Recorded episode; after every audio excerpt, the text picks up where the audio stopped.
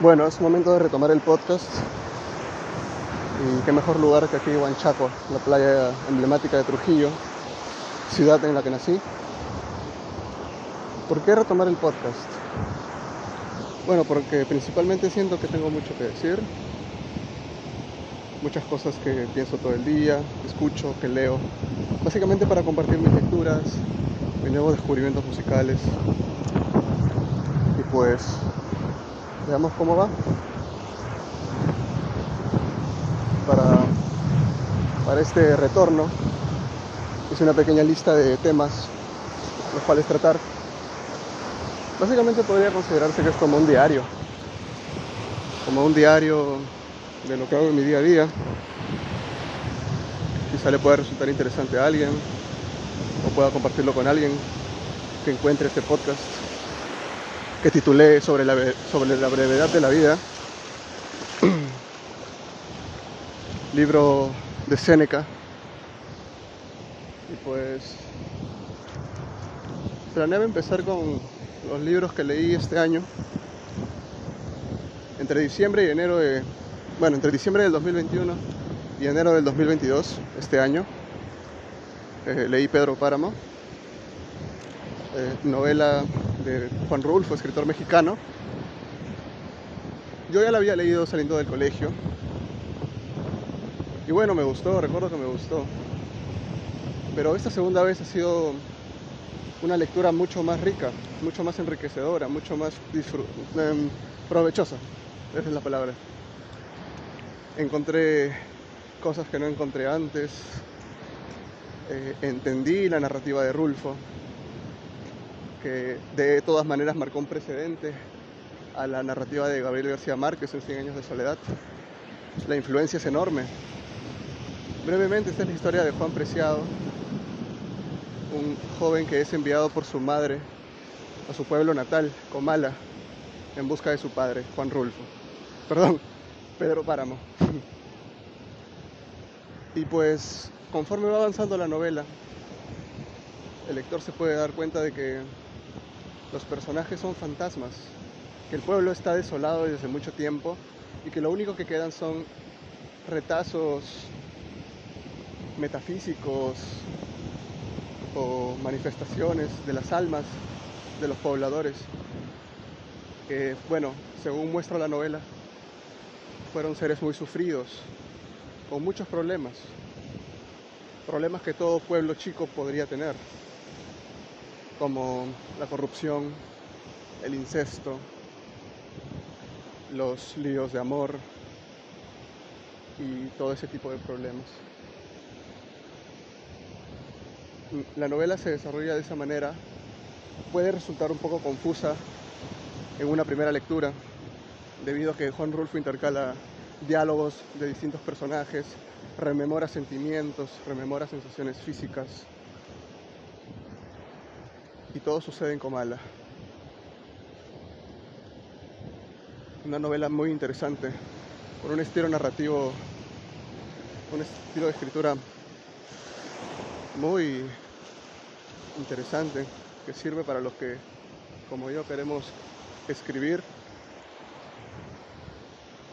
y pues luego empecé a leer Crimen y Castigo de Fyodor Dostoyevsky, escritor ruso.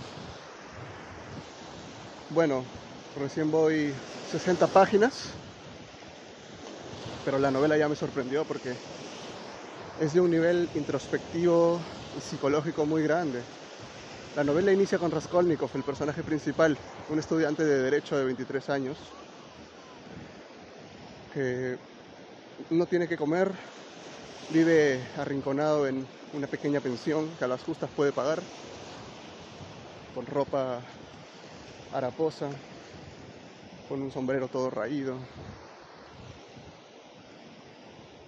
Y bueno, de pronto siente la necesidad imperiosa de entrar a un bar, de rodearse con gente, cosa que él suele evitar, porque era un tipo muy solitario. Al entrar al bar, pide alcohol, pide comida y de pronto se introduce un nuevo personaje, Marmeladov, si mal no recuerdo.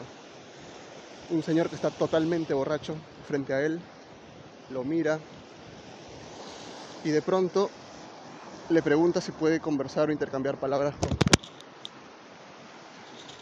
Se me cayó el celular. Tenía que suceder. Bueno.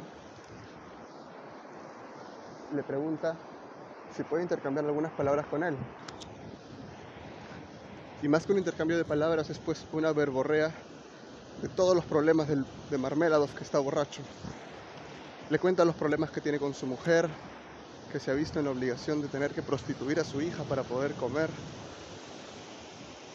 Y este diálogo dura, bueno, más que diálogo, monólogo, dura como ocho páginas en la edición que tengo. Luego de esto, se podría decir que hay cierta compatibilidad entre ellos, de tal manera que Marmeladov le pide por favor a Raskolnikov que lo lleve a su casa, donde lo espera su mujer, que de todas maneras lo va a recibir enojada, con gritos, y recriminándole que se ha gastado todo el dinero que le quedaba. Luego de dejarlo en su casa y ver cómo Marmeladov disfruta incluso de los golpes de su mujer, Raskolnikov llega a su casa y la chica que atiende en la residencia donde se queda, una pequeña residencia, le comenta que le ha llegado una carta de su madre. En la carta, su madre le explica que su hermana, Dunia, ha conocido a un hombre, un abogado mayor que ella. Entre otras cosas, le cuenta que, bueno, su hermana pasó por un problema muy grande hace poco, en una casa en la que trabajaba como criada, en la cual el patrón se quiso aprovechar de ella, la despidieron porque la mujer del patrón le echó la culpa a ella, cuando era el patrón el que la acosaba y la quería seducir. Pero el punto importante de esta carta es la revelación que le hace la mamá de Raskolnikov, a Raskolnikov, que este hombre que acaba de conocer, un abogado de casi 30 años, tiene muy buena posición social, tiene muchos contactos, tiene algo de dinero. Y que su hermana se va a casar con él. Eh, y luego le expone que esta unión, esta alianza le va a ser muy provechosa al mismo Raskolnikov porque va a tener eh, un lugar donde establecerse como abogado. Va a poder trabajar para este señor que se llama Lushin, si, no, si mal no recuerdo. Y pues Raskolnikov al terminar la carta se da cuenta de que en realidad todo lo están haciendo por él, porque él tenga un buen futuro. Y se, eh, se conflictúa, se conflictúa bastante y empieza a caminar por una plaza. Hasta que ve en una plaza, hasta que en la plaza ve a una joven totalmente borracha y a un señor que se le quiere acercar para aprovecharse de ella. Entonces Raskolnikov se acerca al señor y le increpa, le increpa que, no se acerque a la señorita. Entonces empiezan a pelear, viene un guardia de seguridad y Raskolnikov le explica lo sucedido. Y hasta ahí me he quedado. La novela es muy interesante. Estos dos monólogos, que podríamos considerar también la carta de la mamá, el primer monólogo del borracho Marmeladov y el monólogo de la mamá en la carta, son unos textos muy profundos, muy fuertes, de una manera de narrar también increíble. Dostoyevsky es un gran narrador.